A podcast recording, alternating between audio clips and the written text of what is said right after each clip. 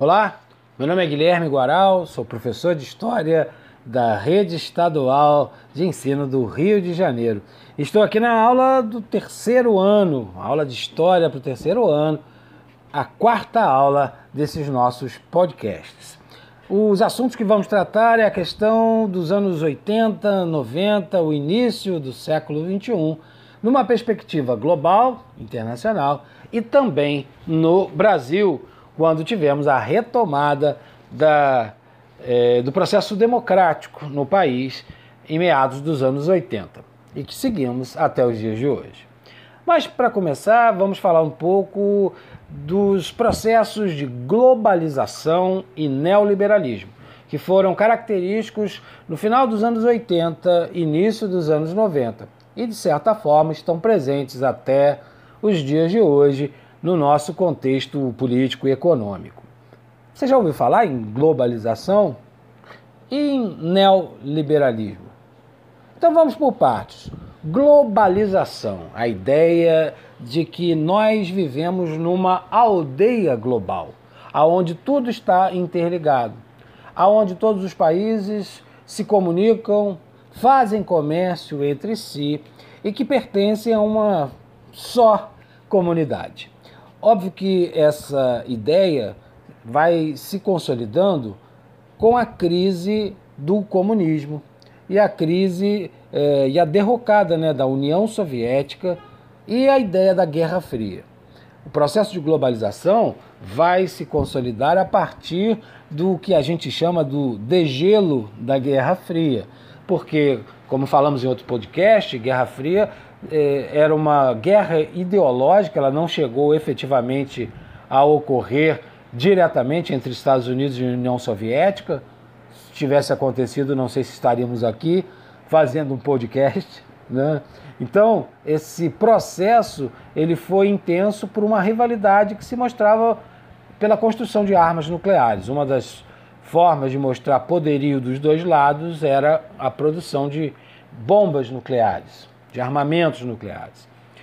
Em meados dos anos 80, a União Soviética percebeu que ela estava falida. O seu modelo de negócio estava defasado, não tinha como competir com a indústria ocidental. A União Soviética se desmembra, vai perdendo a sua força, né, vai se dissolvendo, e com isso os países que dependiam economicamente da União Soviética também vão abrindo seus mercados e a condução política, deixando de seguir a cartilha comunista. Esses países vão passar por processo de redemocratização, o que vai enfraquecer bastante esse bloco comunista. Nesse momento, o que podemos perceber é a formação de alguns blocos regionais, como no Brasil, é, percebemos com Brasil, Argentina, Uruguai, Paraguai, quando criou o Mercosul, ou os países do Sudeste Asiático que criaram o que chamamos de tigres asiáticos, com Coreia do Sul, Taiwan, Singapura. Né? É, a própria questão do NAFTA, Estados Unidos, Canadá e México, e o embrião da União Europeia. Então, esses movimentos começaram a aparecer. Mas acima de todos esses movimentos, existia a perspectiva de um mundo global, lastreado no dólar, uma moeda que desde a Segunda Guerra Mundial se tornou o padrão de negociação no mundo, e um capital que circulava de, de lugar para lugar, de bolsa de valores para bolsa de valores, sem barreiras fortes dos governos. O que o processo de globalização institucionaliza é que as tarifas alfandegárias diminuíssem ou quase zerassem. No caso do Brasil, muitas tarifas de importação nos anos, no início dos anos 90 com o presidente Collor foram zeradas, o que permitia que os produtos internacionais né, invadissem o nosso mercado.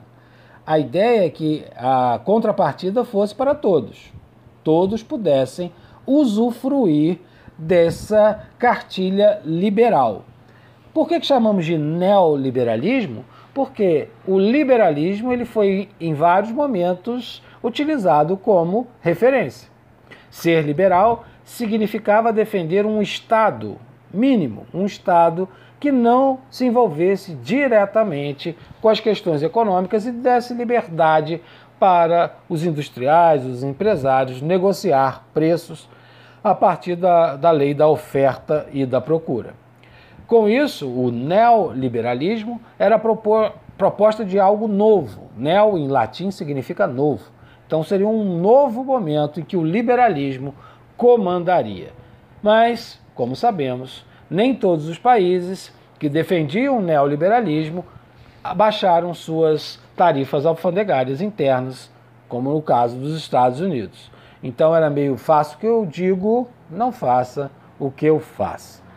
É um processo que está aí até os dias de hoje, mas ele acentuou a desigualdade, a miséria, aonde empresas multinacionais instauram, instauram suas fábricas em países subdesenvolvidos com mão de obra extremamente barata.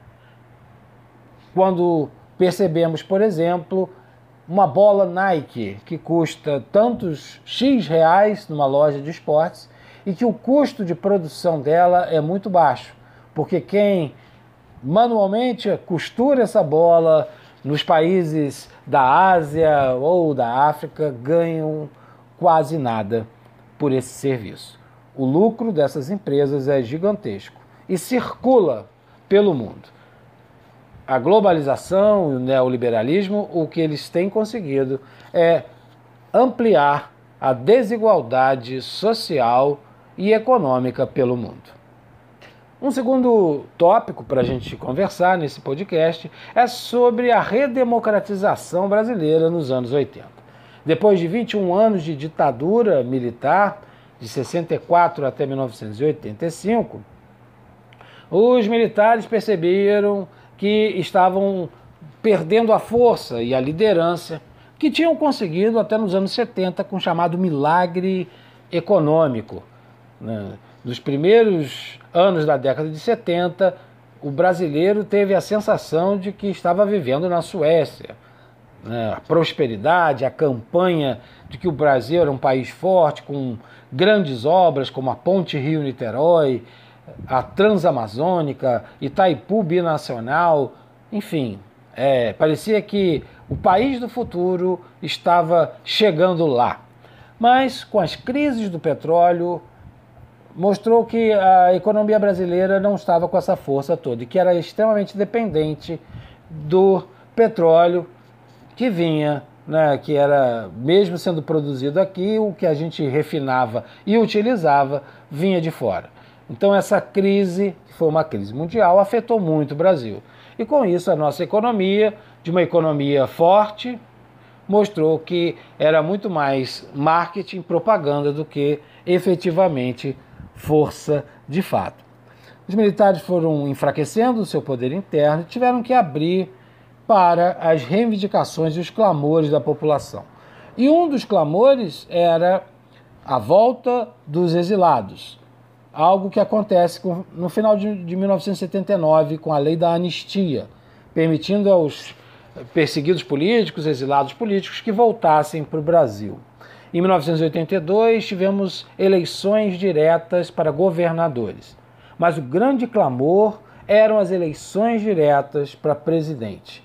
Em 1983 para 84, um grande movimento correu todo o Brasil, as chamadas diretas já. Milhares de pessoas, em algumas cidades, milhões de pessoas na rua pedindo eleições diretas. Mas a emenda parlamentar Dante de Oliveira, que pedia eleições diretas, não foi aprovada no Congresso. Por uma margem pequena de votos, ela não conseguiu ser aprovada. Tivemos que esperar por eleições diretas até 1989, quando tivemos a primeira eleição. Antes, porém, no Congresso, ele... no Congresso Nacional, então uma... foi uma votação indireta, foi eleito Tancredo Neves, como primeiro presidente civil pós-ditadura militar. Mas Tancredo passou mal poucas horas antes de assumir o cargo. Ficou internado durante muitos, dias e faleceu no dia 21 de abril de 1985. Quem já tinha assumido no lugar dele, como vice-presidente, foi José Sarney, que era extremamente ligado aos militares e foi ligado durante tanto tempo, só mudou aos 48 do segundo tempo, usando aqui uma metáfora futebolística. E sobre o governo de Sarney, tivemos a Constituição, né, primeiro um processo de constituinte, que é eleger deputados para redigir uma nova Constituição para o país, e que foi outorgada, ou seja, o que passou a valer, em 1988. Essa Constituição levava em conta os direitos dos indivíduos, dos brasileiros, e ganhou o título de Constituição Cidadã, no qual também previa a retomada das eleições diretas, que aconteceram em 1989, como eu falei, com um número enorme de candidatos. Quem saiu vitorioso foi Fernando Collor de Mello, que derrotou Luiz Inácio Lula da Silva no segundo turno. O governo de Collor foi breve, porque ele foi retirado do poder num processo de impeachment. A população com os escândalos de corrupção de alguém que se defendia e se colocava como caçador de marajás, a população foi às ruas, sobretudo os estudantes, os caras pintados, que pediam o impeachment do presidente Collor. E de fato aconteceu. De lá para cá tivemos Itamar Franco, o vice de Collor, Fernando Henrique Cardoso, durante dois períodos e quando começou a possibilidade de reeleição para o cargo de presidente. Depois, Luiz Inácio Lula da Silva, por oito anos. Dilma, por seis. Ficaria por seis, ficaria por oito, mas sofreu um processo de impeachment. Então, o segundo caso de impeachment desse período republicano do Brasil pós-ditadura. Foi substituída pelo seu vice Michel Temer e atualmente quem governa o Brasil é o presidente Jair Bolsonaro. Bem, aqui ficamos com esse nosso podcast. Nos encontramos para um podcast especial. Se liga aí, ok? Um abraço, até lá.